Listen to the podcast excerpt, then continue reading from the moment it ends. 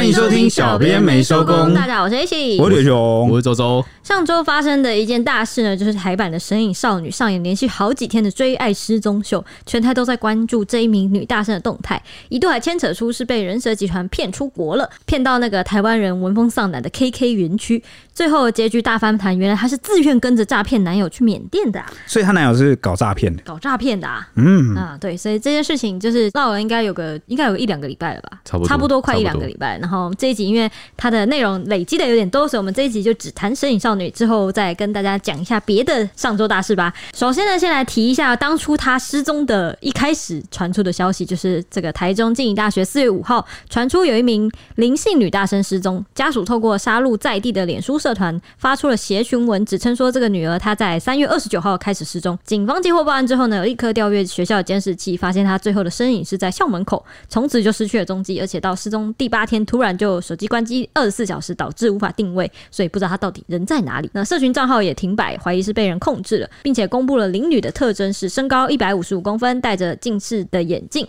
然后年满二十岁了，是静宜大学大二的学生，留着齐刘海，绑着马尾。没想到隔天警方追查，发现这个林姓女大生已经在三月三十号的时候就出境了。那三月三十号距离这个家属报案已经隔了大概有七八天了，反正已经失踪很多天了啦。没错，那警方初步呢了解林女啊是桃园人，那就读大二，为人比较沉默，很少跟同学来往。他推测被人蛇集团骗走的可能性极高哦。一开始初步的了解是这样，因为原本他跟家人相约清明连假要返乡过节，但是家人发现这个林姓女大生迟迟未归，妈妈狂打女儿手机二十几通都联系不上，结果手机其实在二十五岁李姓男子的手上，他自称是林姓女大生的前男友，那两人曾经同居共用手机，后来因为兴趣不合分手。那手机之后就交由这个李姓前男友持续使用。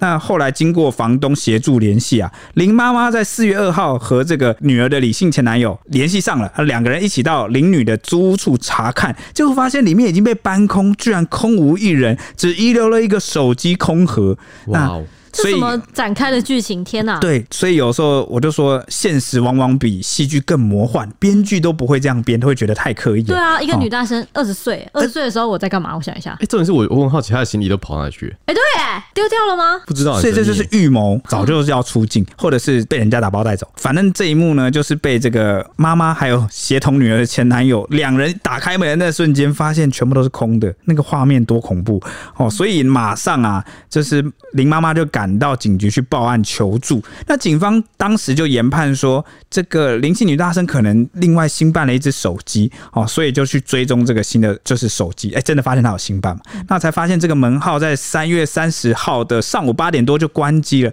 他最后出现的定位是在桃园大园机场附近。那通常是警方侦办到这里都觉得，哈，最后的踪迹居然是在机场这边，那很可能就出境。但是呢，警方不放弃希望，就开始去调阅这个租屋处附近的的监视器。那就发现了灵性女大生最后的身影被拍到是在出境的前一天，三月二十九号早上八点二十分。当时灵性女大生从宿舍走出来，八点四十分走进学校大门之后就行踪不明，各方单位都开始动起来去追查。移民署查出。林姓女大生三月三十号上午八点独自一人从桃园出境，她搭乘的是长荣航空班机飞往英国伦敦哦，而且预定中途要在泰国曼谷转机。那没想到就在曼谷直接下飞机，直接入境泰国后，手机才在开启，所以案情超级展开的那个就变得很扑朔迷离了。你预定要飞往英国伦敦，跳机啊，中途转机就 就就就直接下机了。那为什么要买到伦敦的？就是骗骗那个啊。哦，因为机场有人会在那个挡，对对对啊对啊挡。但去泰国的也不会挡吧？因为很多人去泰国旅游啊，不知道，可能他他独自一个人，然后二十岁女可能就会被问啊，然后又提不出证明，或者是行李又没有看起来像是旅游之类，我也不知道。好，反正他可能有很多目的，或是要混淆某些人的追踪，不知道，那他就中途就下机了。那由于呢，这个李姓前男友他有诈欺前科，自称和这个林姓女大生共用手机，十分的可疑，所以当时警方没有排除他被人集团诈骗骗到泰国的可能性。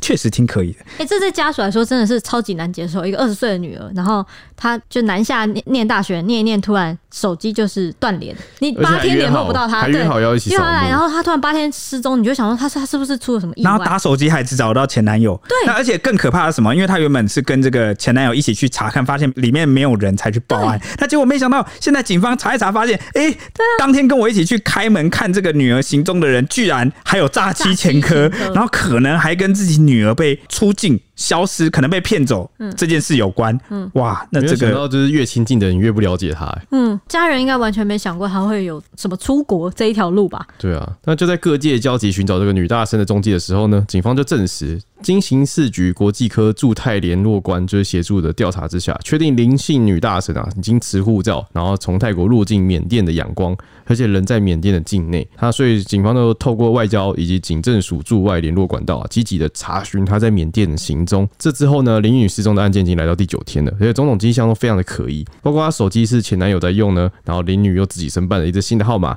而且还是出境前几天才去办，然后租屋处也被清空。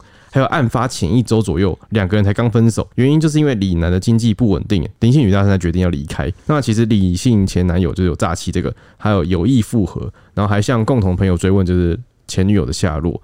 那林姓女大生就透过高中有人传话给这个她前男友说，她要出国，一切平安。啊，一开始这个李楠公称说是兴趣不合才分手，结果没想到，诶、欸，他们的内情挺复杂的。他是承认自己经济不稳被分手很丢脸吗？还是反正他第一时间没有老实交代？真的是蛮复杂的，而且 怎么会共用手机啊？真的非常疑惑，手机真的很奇怪。对啊，有没有可能是因为这个前男友经济不稳，然后没有能力独自申办手机去缴那个电话费？他后来有讲说那个手机是李楠送给林女的。啊，那所以他分手就把它拿回来，就可能就还他这样之类的，就可能知道他没手机就还他，或者是知道他穷，嗯，可以送手机就算有钱吧？他可能是那个自己的全身家当，可能是我们上一集讲的金字穷，对，就是那个打肿脸充胖子，对对对。那这个时候警方就有查出啊，林宇。这次出国的目的就是 KK 园区。那出国前呢，他先将前男友赠送的手机归还，再使用先前由林母给予的每个月一万块的零用钱，以及自行打工积存下来的钱，买了新的手机。然后他再上网买机票，搭机到泰国或跳机。因为去年底就爆发 KK 园区事件，警方就有加严这个边境的管理，所以他一次想要避嫌啊，就选择从仰光的路径。会说他出国的目的就是 KK 园区，因为就是他入境最后的记录是在缅甸这样子。哎、欸，每个月一万块零用钱其实蛮多的，很多啊。超多的、欸，很多哎、欸。那看来这个灵性大神他的家庭状况应该是还算不错。对啊，父母愿意给他这么多钱啊。而且如果他那个房子已经也是准备好的话，他就是真的一万实花很多哎、欸。对啊，吃饭现在也是吃饭也是不便宜，但学校附近的东西很便宜。对啊，在台中应该是蛮蛮 OK 的吧？那警方就抽丝剥茧的查出说，这个前任男友李楠呢，他目前是在打零工的，曾因为从事诈骗集团下游被起诉，案件目前还在侦办中。但是他跟林姓女大生交往的时候，一度共用一支手机。那这个女大生呢，就是透过李楠结识了现任男友，现在蹦出了第三号人物，就是现任男友。那李男就还曾经提醒过女大生说不要被骗啊。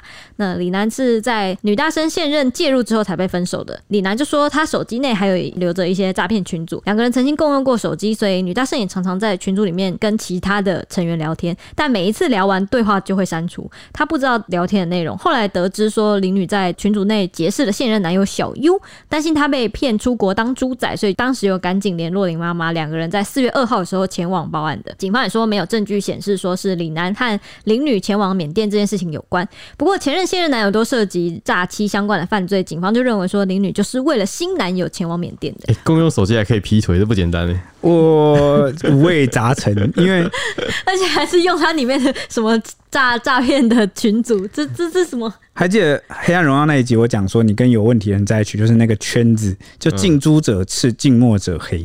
然后你跟一群有问题的人在一起，然后就会搞出有那样的方面的事情。那你看这个李男啊，他自己感情路不顺也是活该。谁叫你要从事诈骗呢？我跟你讲，做诈骗真没好下场。做诈欺，你这个你人生一定不顺，你身边人都会离你而去。好，这就是真的会这样。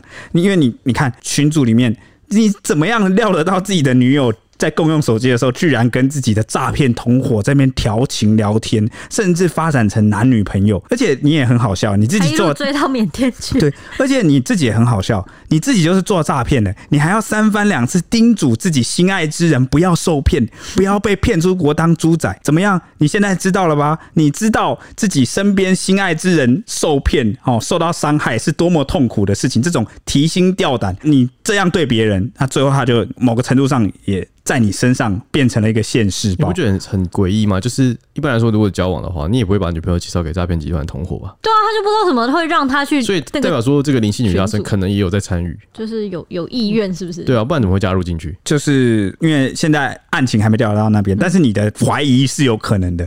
哦，但是我的意思是说，因为毕竟是这个李楠确定他有诈欺前科，是他先从事的嘛，所以蛮大的几率，蛮有可能，其实一开始林姓女大生并没有接触到这一块。那就算他后来。真的加入了，他有意参与，那也是因为你这个理性好前男友把他带坏。对啊，你可以拒绝。对啊，所以我就觉得是是蛮不该的啊。那我觉得有时候，哎，世人不明也是这样子。可能过好几年后，他回头来思考这件事，真的应该要追随一个没有未来的诈骗犯跑到境外去吗？然后甚至让大家还有身边的亲友担心。我相信再过很多年之后，他会重新去思考这一件事。嗯，那对于林姓女大生的移动踪迹呢？警方是认为说，这个林女的事前计划相当缜密，所以她现任男友极有可能就是在缅甸从事诈骗工作。林女去缅甸有两种状况，一个就是单纯去找现任男友，另一方面也是为了摆脱现在这个有诈欺前科，然后又经常跟他借钱的李姓前男友。第二个。状况呢，则是他被骗去从事诈骗、诈欺行为，沦为猪仔。之前前一阵子，去年底很红的柬埔寨事件，那个时候大家都很害怕发生的猪仔事件。那经营女大生事件在网络上掀起波澜，网友就直呼说，根本就是反转、反转再反转，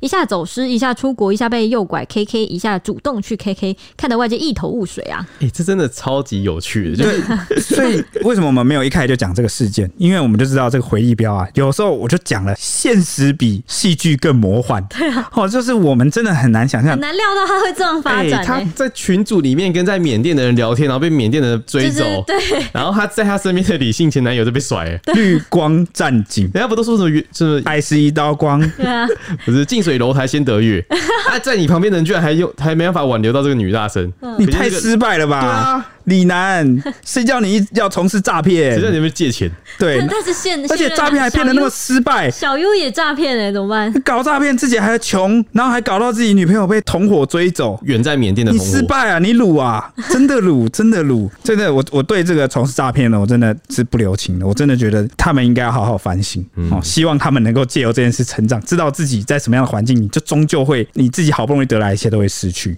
嗯、OK，那反正呢，这个事情啊，到我我们现在录。制这个节目的这个时间又有了新进展。这个全球反诈骗组织的成员 Sammy，他真的很红哎、之前柬埔寨事件的时候，Bump 的时候好像也有。也是有求助他，对不对？嗯，对。反正他就是从那个时候就开始都有出来讲话了。对，嗯、那 Sammy 四月八号凌晨就透过 PTT 发文，揭露了女大生十三项最新的情况。那指出呢，这一次的救援动员到前所未有的关系跟层级哦。这个救援组织反诈骗组织是花了二十分钟找到人，他确定了这个女大生在缅北，但是呢，女大生却坚持男友不走。我就不走，那就算这个 KK 园区就是看到这句话，真是不可思议啊！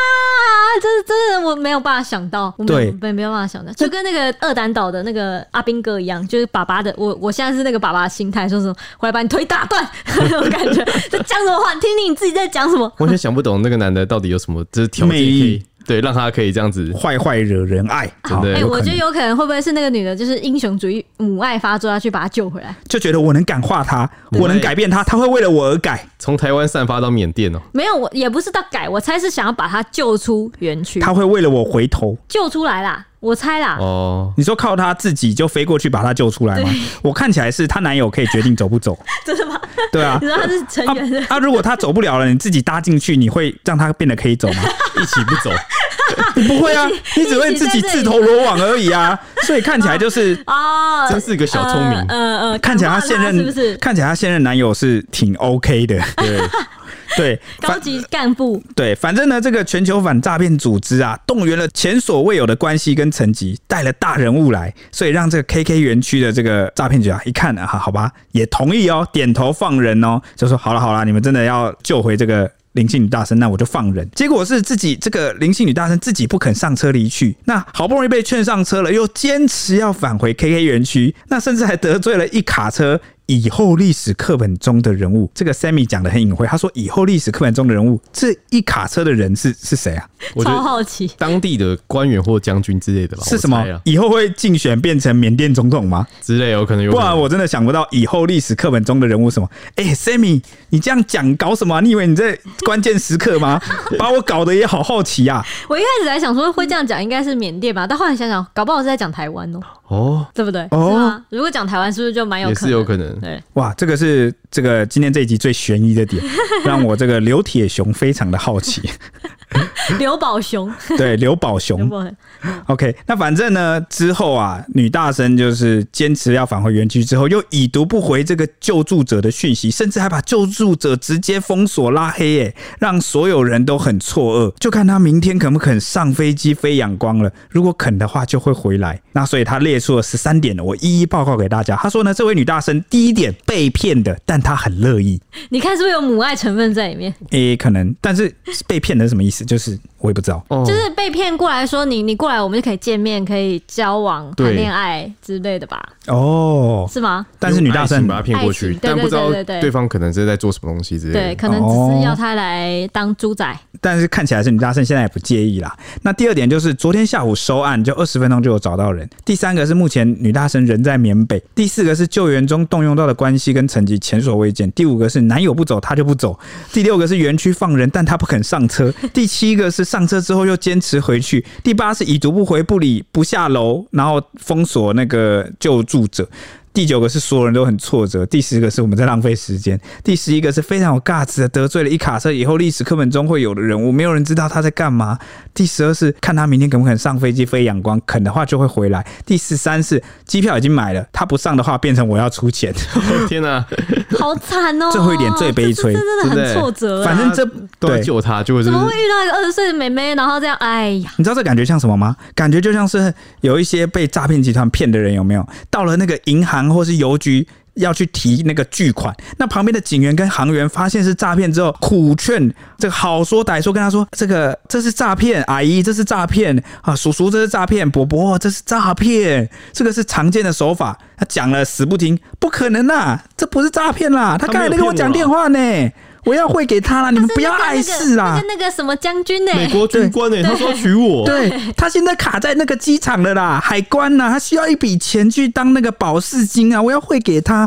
哦，真是怎么说，他都是活在那个世界哦，所以呢，这个场景是蛮像的啦。那这一波更新进度呢，也让大批的乡民就是听完真是惊呆了，留言狂推说：哈，找男友算被骗吗？还有人说：好啦，被爱情蒙骗，这也算骗。也有人说：晕船晕成这样。连园区都不收，哦，那也有人说他是去缅北劝男友不要当诈骗集团吗？那也有人跟我一样说，我只对所谓历史课本上的人物有兴趣，是到院长、总统等级了吗？好好奇哦，真的好好奇哦，真的好好奇。对，那林女的家人每个月会给她一万块的生活费，而且她自己还要打工。但是因为她还想赚更多的钱，所以其实有在玩地下签赌。又是新进度，对，新进度。大学生去玩地下迁赌，好像算是普遍常见的情况。哈，我的大学都没听过、欸，我在大学也没听过哎、欸。啊，我高中就有听过哎、欸，我高中有听过，但是大学就没有听过了。大学那时候我也是，你是哪个大学？哎、欸，跟那个女生同一个大学。哦，我知道你为什么听过了，你们延续蛮久的、但。是这个林姓女大生是你学妹哎、欸，但是其实不止这个，我我在其他学校的认识的人也都有，我没有听，因为他们就是，我觉得他们就是上面头不知道哪里来的。所以地下线我到底在读什么？就是可能你赌个呃运动类的，啊，就你去下比分或下什么，就跟其实跟台湾的运彩很像，嗯，台彩的，对，但是他们的倍数会更高哦。然后就是可能他们的同学就被吸收或干嘛，然后就放给大家玩，然后他们就可以抽个水钱之类的。水钱是什么意思啊？就是有人下注，他就可以抽一点，中介费之类的，对，中介费之类的。嗯，那林姓女大生手机啊，经过数位采证，就发现说里面疑似有博弈网站的现金版的账号跟签注的记录。不过，有关林女欠下赌债的传言呢，现在都还在厘清当中。可以肯定的是，目前旧手机内没有林女向人借钱或借虚拟货币的记录。那台中警方就有说，刑事局确认人在缅甸，没有遭人蛇集团控制，因为不是被挟持逼迫出国，那专案小组已经停开了专案会议。但警方仍会持续厘清有没有幕后犯罪集团介入。那现在已经透过刑事局和外交部劝说回台。那现在也没有其他方法，毕竟林女已经是成年人了，否则就得等林女回台再传唤她到案说明，全案才会比较明朗。哎、有一点那个线索了。我们刚刚不是在猜那个以后会在历史课本上的人物是谁吗？他说这一次是透过刑事局跟外交部劝说回台，外交部。哦，哇塞，你很精明耶，你。所以是谁？吴钊燮吗？部长吴钊燮吗？我也不知道啊，我随便的瞎猜哦。还是 A I T？那这边要讲一下，警方说他现在已经停开了专案会议，因为他如果是被掳走的，那这个警察哈，或者是我们国家就有力量有义务要去把他救回来。但如果他已经是成年人，他自己选择啊，他选择的权利，他要这样去，那还真的是法律上你还真的没办法强制把他抓回来，不然就换我们警方犯了强制罪。对啊。对对不对？打个麻醉针就把他扛回来算了。对，所以所以这个就是是说废废哦。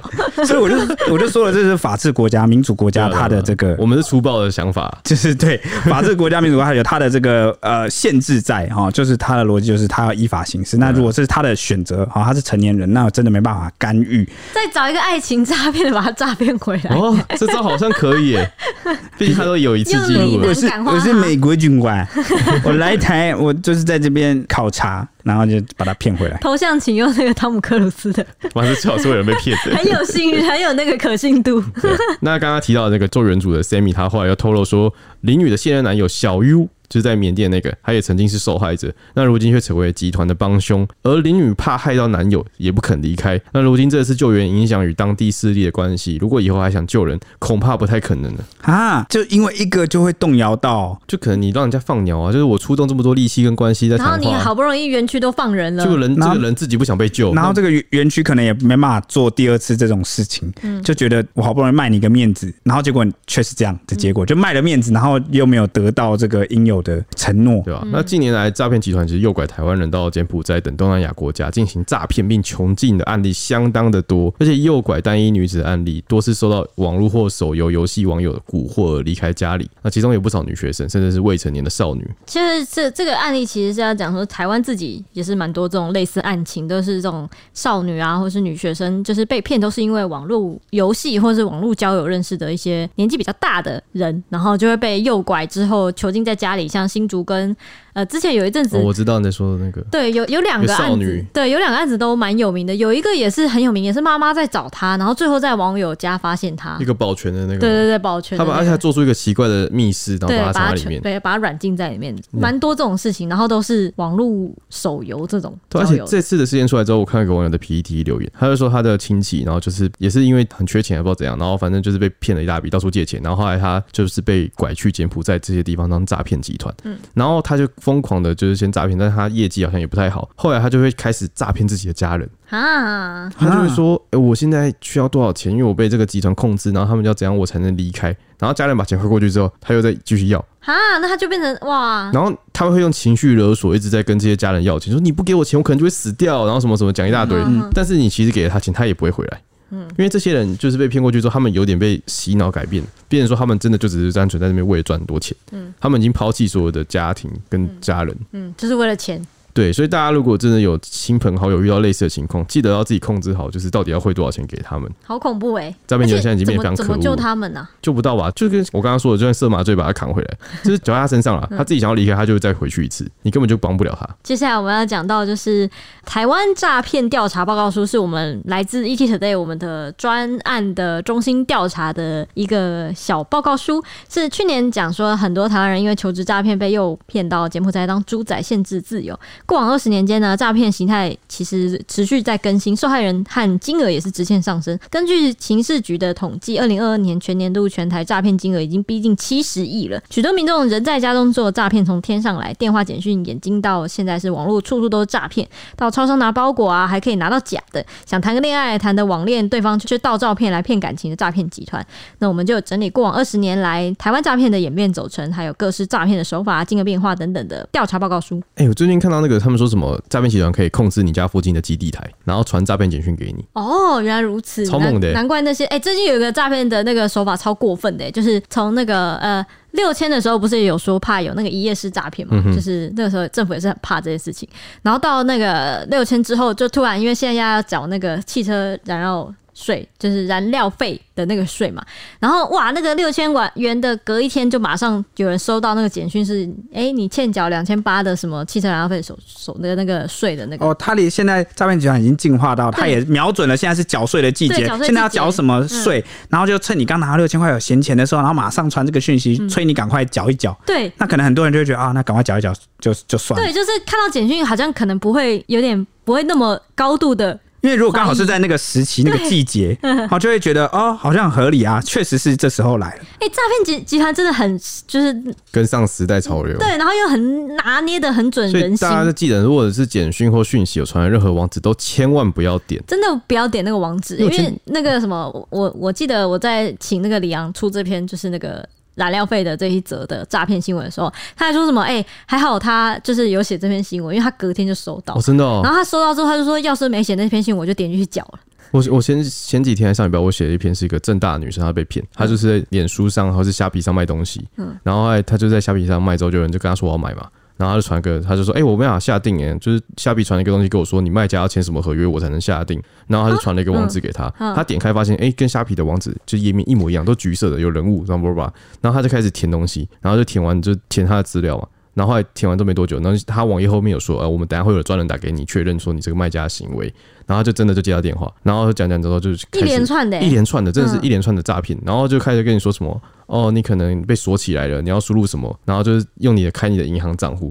哇！一讲到银行账户就超母汤了，真的超母汤的。然后重点是他们现在非常厉害，是他们会假装用银行的电话号码骗你，叫你去查，因为他们打了变成八八六，然后银行的电话，然后那个他去搜寻那个号码就是跟银行一模一样，所以他就是因为他只是前面加了八八六，对，一般人不会怀疑，因为可能看到后面一样就一样。你知道为什么吗？因为你呃很多人都会装那个手机辨识，就是号码辨识来电显示，对，然后去辨识说这个号码是谁打来的。那他们其实很聪明，他们那个加八八六其实跟已经国内。后面的号码虽然长一样，但是他其实已经是不同支电话。对，那他打来之后呢，他还会故意先让自自己诈骗集团成员呃去网络上去这个 app 去回报这支电话属于银行的。没错，就是、他先回报，然后让他登记成是银行的，然后再打电话过来，让你的上面显示就是银行来电。所以大家其实要接到电话的时候要小心，八八六不是正确的，因为它可以用切换的辨识器去改变这个东西，只有零二或是零几那种区码开头才是真的是这个电话。哦，对，而且刚刚周周分享的这个案例是最新的诈骗手法，非常的好，因为刚好我之前也想要提醒大家，但我一直忘记。那刚好周周有提到，因为我像我也有在一些买卖物品的社团啊，或是拍卖社团，那我就看到最近就是关于虾皮或是很多那个网拍平台就冒出了。一模一样的手法啊，都是会有一个人假意跟你接触，说：“哎，不好意思，这个我要买这个东西，或是我要卖这个东西。不管是买家还是卖卖家，你都能遇到。他就会问你说，可不可以用虾皮？可能如果他是假装成卖家的话，就说我就虾皮给你下单。那如果是买家的话，他可能就说可不可以用虾皮？然后用了之后呢，他过没多久，五分钟后，他就会传给你说：哎，刚刚那个我我的这个交易记录，就是我原本要。”付款什么？然后我这页面就被冻结了，然后我的账户就这边出问题了，因为那个官方说好像什么有问题，要你协助确认，确认说这个交易是不是有异常，然后你可不可以帮我填个资料，帮我解冻，帮我那个冻结的账号解开，我才能继续。那通常因为这种呃情境下。不管是买家还是卖家，你都不会多想，因为他是跟你一对一在做一个买卖。因为而且大家也没有遇过这种手法，手法很新鲜，所以就会像周周那样，就是去点那个，然后去呃去填资料，然后就最后你觉得受骗，因为你各自不仅外流，电话外流，然后你还接到诈骗电话，然后叫你去操作 ATM。我跟你说，只要是任何不管哪里来的，包括他自身是什么总统府检方、什么鉴宝，然后什么手机。电信这个甚至是哪个平台，他只要要你去操作 ATM，要你指示你去操作 ATM，他一定就是诈骗，或者是你手机里面的银行软体那个 app，他只要要叫你去操作银行的 ATM 或是 app，他一定一定一定就是诈骗，没有任何人可以。就是远端叫你去操作，它只是大家有没有发现，就前面花样换了一大堆，但最后的最后一步手法一定都是要把你骗到 ATM，或者是叫你开启那个手机 App。或是银行账户。对，那这个事件后来怎么逐渐爆出来？因为开始有一些就是警觉性比较高的网友就问说，有人的虾皮也出现问题了吗？就截图他们跟那个买家或卖家的对话记录发出来说，哎，有人的那个虾皮出现问题吗？因为就是对方出现问题，那我要该怎么帮他？那很多人就回说，我有遇到，这是诈骗，千万不要填，填了你就受受骗上当了。也有一些人虽然没有遇过这一类的手法，但是第一时间也是很机警的，在下面留言回说，遇到这种你就叫他自己处理就好，那是他跟。那个平台的问题，你不需要缴获进去。对啊，而且就是他他的账会不会冻结，干我填资料什么？对，那因为也有人这样回，结果你知道对方那个诈骗集团怎么回吗？他就回说：“我是为了下你这个单的商品，所以才被冻结的。”我是刚刚在在你的页面操作，所以跟你有关系。对对对对对。那我填了能够解决你的账户冻结？他就说可以啊，你看那个官方跟我说，你也要协助来确认。他们的一页是网站做的很真哦。对，奇怪哦。所以这种时候你就要坚持，就说你自己搞吧，我帮不了你，我不是客服，你去找客服说理去。我都没有被冻结啊。有些人是急着把东西卖掉了，对啊，缺钱，他就利用你这个心理的弱点。他们真的很会利用的心态。所以现在有在听这一集的听众朋友们，如果你身边的亲友有在。接触这个网拍平台，或者是在常在脸书或干嘛去消费网络消费的，请你一定要提醒他，这是最新的诈骗手法，最新的。还有刚刚讲那个六千块。哦，可能发下来也有很多，最近有一些真真假假的网址，请你要反复的确认，或者是你不确定就打这个反诈骗专线一六五，好去确认这样有没有这样的手法。哦，相信最近是很多，请大家务必要去注意。最新的好像还有一个是什么微秀影城，也是有打来会说什么你的什么什么户，就是最近最大量的好像是微秀影城啊，一六五统计出来的，就是你接到什么微秀影城的电话也是基本上都是假的啦。对，因为他们好像微秀好像自己有说他们不会主动联系。不会主动去联系他的会员。对对对对对。嗯、OK，那回到这个台湾诈骗调查报告书，那我们的报道就有提到说，亚马逊 CEO 贝佐斯曾经说过，说聪明是一种天赋，善良是一种选择。那在诈骗的多重宇宙里面，诈骗集团利用自己的聪明骗取他人的善良。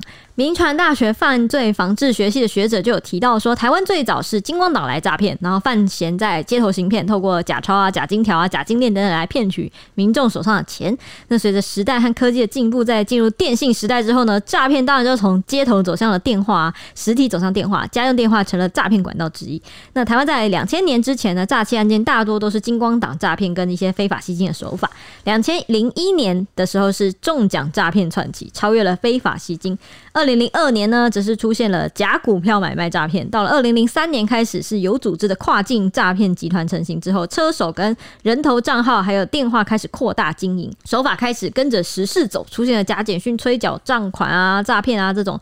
隔年呢，一六五的反诈骗咨询专线就成立了。同年，假绑票真诈骗手法也开始横行，就是那个你打电话来说：“妈妈，我好痛，是我是我是我是我是我诈骗这样子。”对。那还有二零零五年就出现了信用卡。盗刷诈骗和篡改电子邮件诈骗，为了防堵更多的科技诈骗，刑事局是在二零零六年成立了科技犯罪防治中心。讽刺的是，同一年假检警诈骗也跟着开始了。警察真的很辛苦，我觉得他们好像一直被要应对这些犯罪，就有点追在他们后面跑。嗯，犯罪出现了才能去，现在有点晚去补他，对不对？他是不是应该去把源头直接一直接端掉？嗯，道高一尺，魔高一丈，这个手法一直在推陈出新。嗯，好恐怖哦。二零零七年假网拍诈骗就开始，同年还有一些假银行信贷诈骗。二零零八年解除分期付款也出现了。台北地检署检察官江长志当年还在教书，却已经收到这个分期付款诈骗的电话，差点就被骗。连检察官都有可能被骗。二零零九年呢，就出现了假交友爱情诈骗，原本以为是开心的网恋，对方却是盗图盗身份的诈骗集团，骗走了不止感情，还有金钱啊。二零一零年开始呢，民众则陆续接到了“猜猜我是谁”的电话，当时还以为是久未联络的朋友，以住院啊或是急需买房等现金不够的理由来诈骗。二零一一年，就随着即时通讯开始盛行，诈骗也跟着出现。二零一二年就出现了假退税的诈骗。二零一三年呢，Facebook 的用户增加，脸书购物诈骗也跟着来。二零一四年，随着 LINE 的普及，诈骗也改变了管道。同年六月呢，立法院就增订了刑法第三百三十九条的加重诈欺罪。若是冒用政府机关或是透过网络等方式诈骗，可以处一年以上七年以下有期徒刑。那二零一五年刑法还修正改为一罪一罚，让重复施行诈骗者刑度再往上提高。同年小简讯的诈骗也开始传到民众的手机里。那到了二零一六年呢，假冒亲友有急用的诈骗也出现了，电话那头会假装是你的亲友，这个善良的民众一听就心软，于是转出去的钱就再也回不来了。那到了二零一七年的时候，法务部增修了组织犯罪防治条例，将犯罪组织定要件改为。持续性或牟利性之结构性组织啊，意思就是说呢，诈骗集团的首谋也可以以组织犯罪的罪名来审理了。那如此一来，首谋者最高最重可以判十年。那同年呢，打电话要求民众到 ATM 解除分期付款的手法也开始出现了。那到了二零一八年呢，随着这个脸书这个用户越来越多，然后也使用上也蛮成熟了，假网拍的事件开始出现了。隔年呢，假网拍转为盗用名人照片或是名义啊，开账号卖假商品。就是有人被冒名的代言啦。那到了二零二零年的时候呢，电商被盗的会员各自案件再起，就比如说什么有一些平台就会打电话来说什么，哎、欸，你之前下单是不是下了这什么十三份呐？然后什么，对啊，我要退你钱之类的，或者是你可不可以帮我把钱退回来？嗯那刑事局有不定期公布高风险卖场资讯，提醒民众要小心这些卖场的会员资料会流出，成为诈骗集团的目标。而且这这些卖场都是蛮大的，像是什么博客来啊，或者是好像什么 Life 什么东西的，都都是蛮大的网站。没错，那到了二零二一年还有二零二二年，一夜式网购诈骗就更多了，包括虞美人啊、谢金河啊、蓝心湄啊、小珍等等，诈骗集团把能盗用的对象全部都用上了，而且还跟着时事更新话术跟话题哦。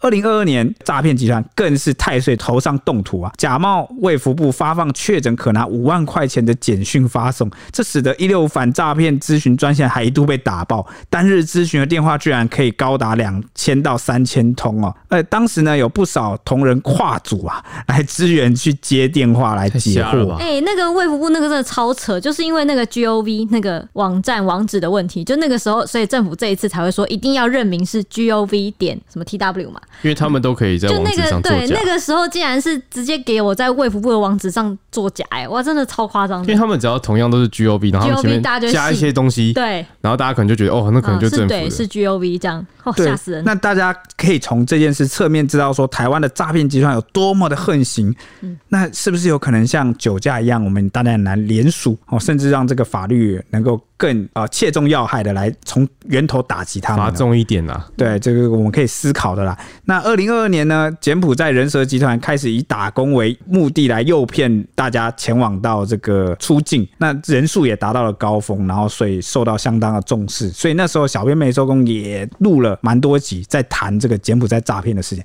这一次我们这一集谈的灵性女大神，她也是这个事件的其实算是后续啦，而且她还是自愿的。对，那而且刚好透过这件事，让我们知道说，原来还是有一些台湾人在当地去进行诈骗工作。就这件事其实没有结束，他或许某个程度上被很大的压制了，哦，但是呢，他并没有被斩草除根，随时都有可能卷土重来，需要大家提高警觉。而且后后续会变成大家去的人会变成是。自愿、超自愿，就是主动想要去赚钱那种人。他如果一直用爱情诈骗的话，其实我觉得会非常多人受害。对啊，蛮恐，也是蛮恐怖。而且这种的感觉，机会就会帮他出。